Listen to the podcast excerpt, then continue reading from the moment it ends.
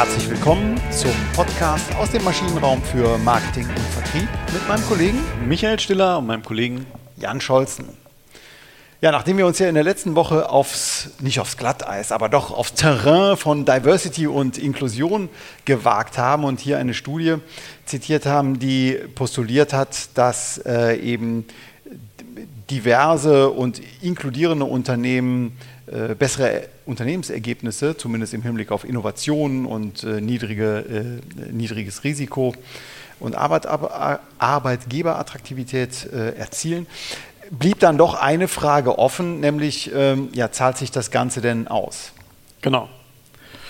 Und deswegen fragen wir uns heute, Diversity und äh, Inclusion oder Diversität und, und, und Inklusion, ist es selbstverständlich oder lukrativ?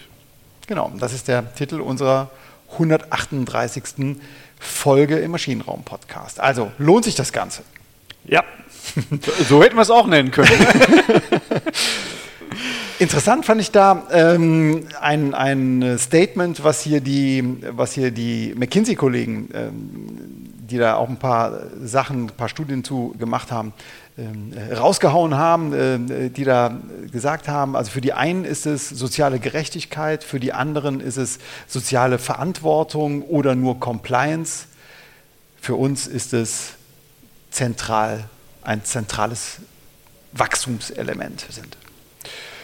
Ja, das haben die Kollegen von McKinsey schon 2015 herausgefunden, dass genderdiverse Unternehmen zu 15 Prozent und ethnodiverse Unternehmen ähm, zu noch mehr Prozent, ich glaube es waren über 20 Prozent, finanziell besser performen. Und zwar war das der Umsatz und ähm, das, das äh, Unternehmensergebnis vor, vor Steuern. Tja, genderdivers und ethnodivers, was ist das? Fragst, fragst, fragst du mich? Ähm, natürlich geht es jetzt hier um unterschiedliche Geschlechter, da wieder biologisches Geschlecht ne? Mhm. und äh, die, die, die Herkunft, also ich glaube kulturelle Herkunft. Mhm, kulturelle eher, Herkunft, ja. Kann man am ehesten sagen. Ähm, auch wieder nur bezogen auf äh, Führungskräfte. Genau, auch hier ähnlich wie bei der Deloitte-Studie in der letzten Woche. Genau, genau nur äh, Führungskräfte. Eine recht große äh, Grundgesamtheit, die Sie da äh, befragt haben. 350 Unternehmen in ähm, Großbritannien und in den USA. Und interessant in der Tat ist, dass eben die, je diverser ein Unternehmen, ein, ein, das Management des Unternehmens ist, also je bunter der der Mix ist ähm, in allen Facetten, desto stärker korreliert das Unternehmens, äh, korreliert das Ganze mit Profitabilität. Hm? Interessanterweise haben die Kollegen von McKinsey jetzt hier nicht auf die Firmenkultur geguckt. Ja. Na, und da ist natürlich dann schon die, die Frage, ähm, die, also die erste Frage, die sich mir stellt, okay, Diversität, ich glaube, ganz wichtige Facette. Ich möchte auch lieber in einem diversen Unter äh, mhm. Unternehmen arbeiten, beziehungsweise möchte ich mir gar, gar keine Gedanken drüber machen, eigentlich. Ne? Also mhm. äh, welcher kulturelle Background, äh, welch, welches Geschlecht, äh, mit dem arbeite ich zusammen, sondern ich möchte gerne unterschiedliche Sichtweisen auf, auf Dinge erzeugen. Ich muss es aber auch zulassen. Ne? Und das ist so der, der erste Punkt. Geht, geht es einher?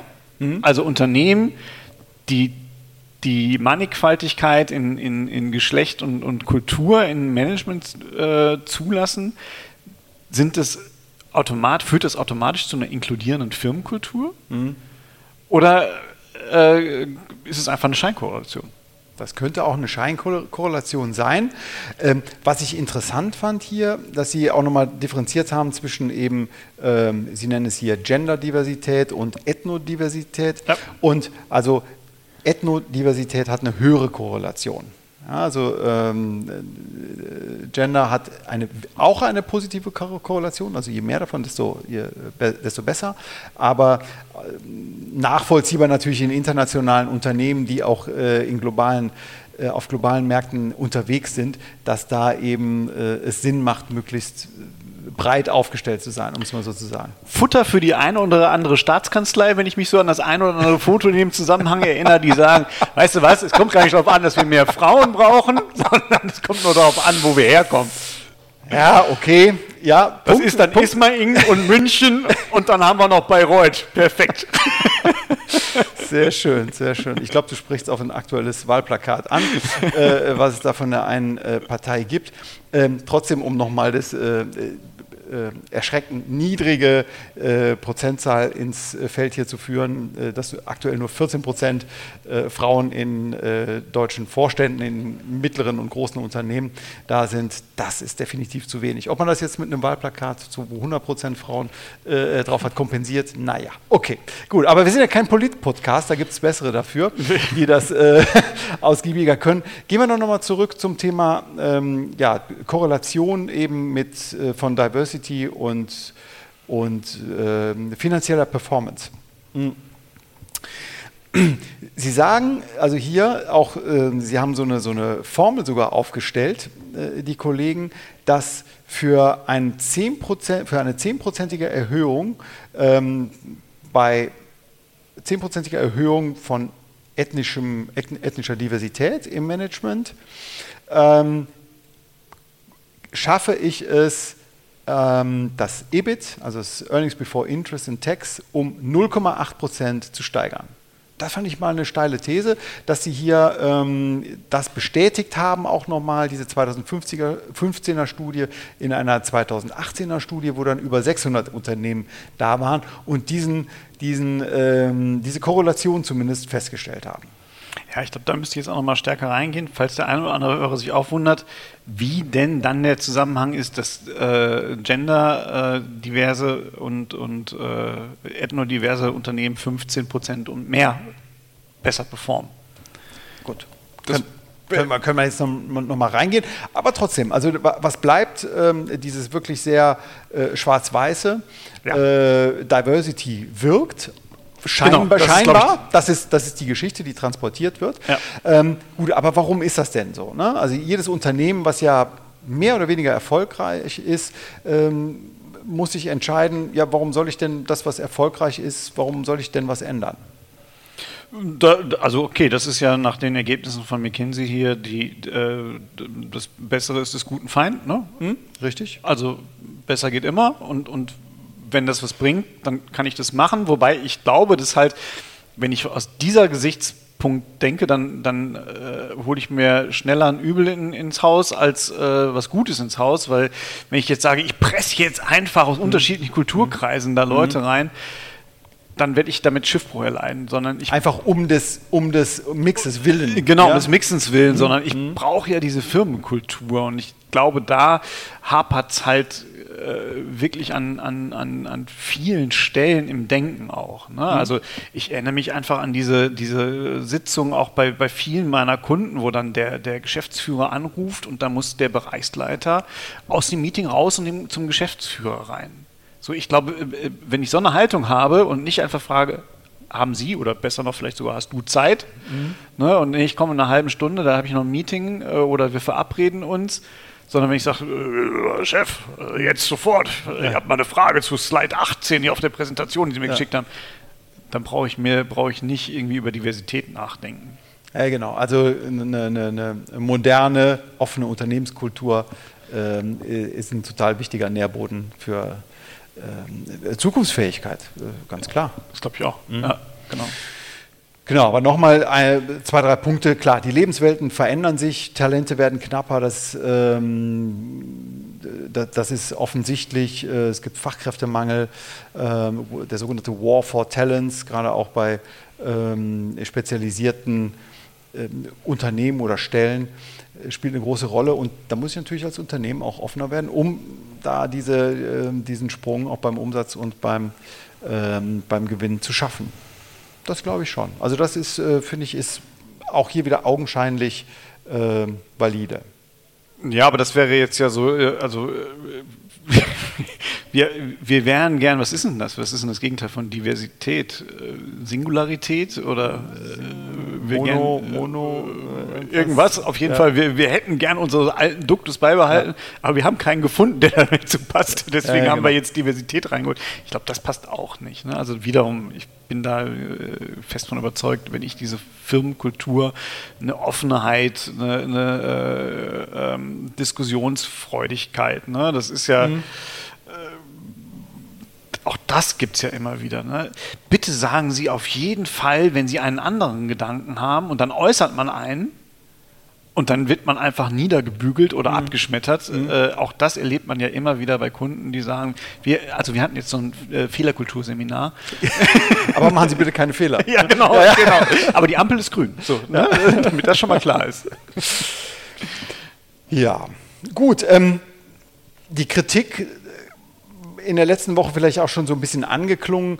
Ähm, die bleibt, Korrelation ist nicht Kausalität. Genau. Also da ist, glaube ich, wir haben es da auch schon mal gesagt, ne, wenn ich mich, wenn ich modern im Kopf bin, wenn ich offen im Kopf bin, äh, führt das zu mehr Diversität oder ist Diversität der Auslöser, dass es so ist? Genau. Ganz wichtiger Punkt. Ich glaube auch, also bei der Firmenkultur und, und wenn ich jetzt über Diversität nachdenke ähm, und, und vor allen Dingen das, was wir in der letzten Folge, also Wertschätzung, äh, Befähigung, Empowerment, Empowerment, ja. äh, all diese Dinge, die halt auf der, auf der sozialen Schiene sind. Ähm, ich muss natürlich aber auch aufpassen, dass ich das nicht mit einem Schmusekurs verwechsel.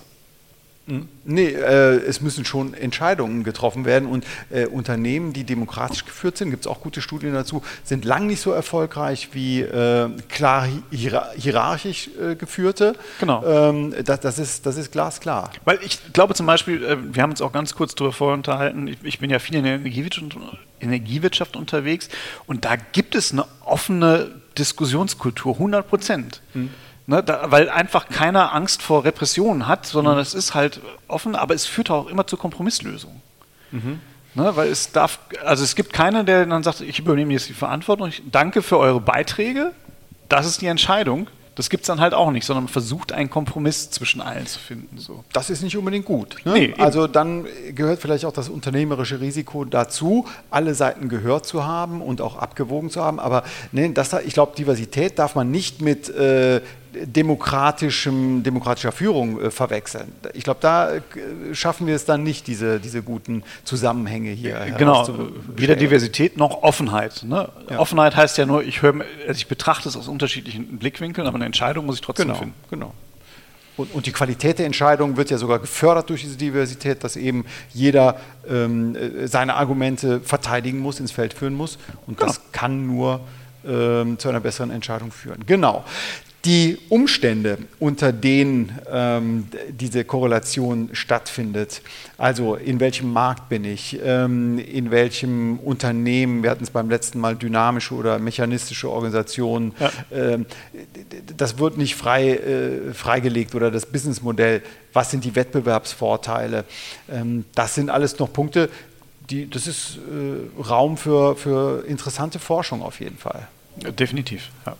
Letzter Kritikpunkt vielleicht noch, ähm, es bezieht sich auch hier wieder nur in diesen beiden McKinsey-Studien auf, äh, auf Führungskräfte, also nicht auf die in Anführungsstrichen normalen Mitarbeiter. Auch das wäre sicherlich nochmal ähm, wert, dass man dort nochmal reinschaut. Ja.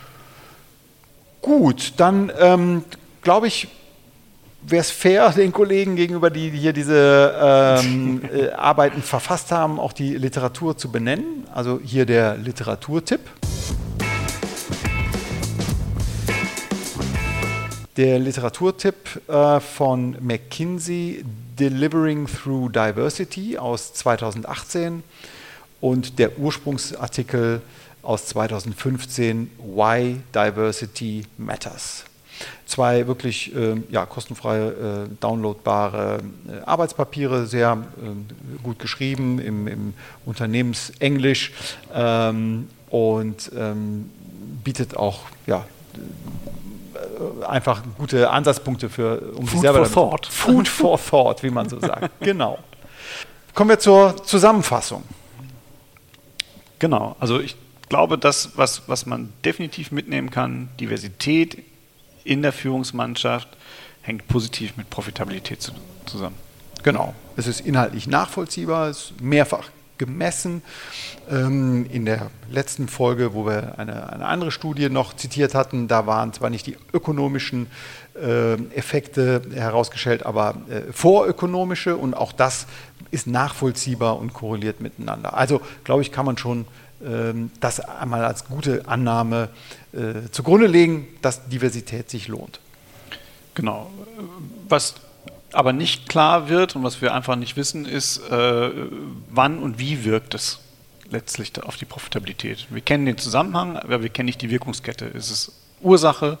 Ist es moderierend? Ist es mediierend? Äh, katalysierend? Ähm, das sind alles die, die Facetten, die wir nicht kennen, unter welchen Umständen Diversität am besten wirkt.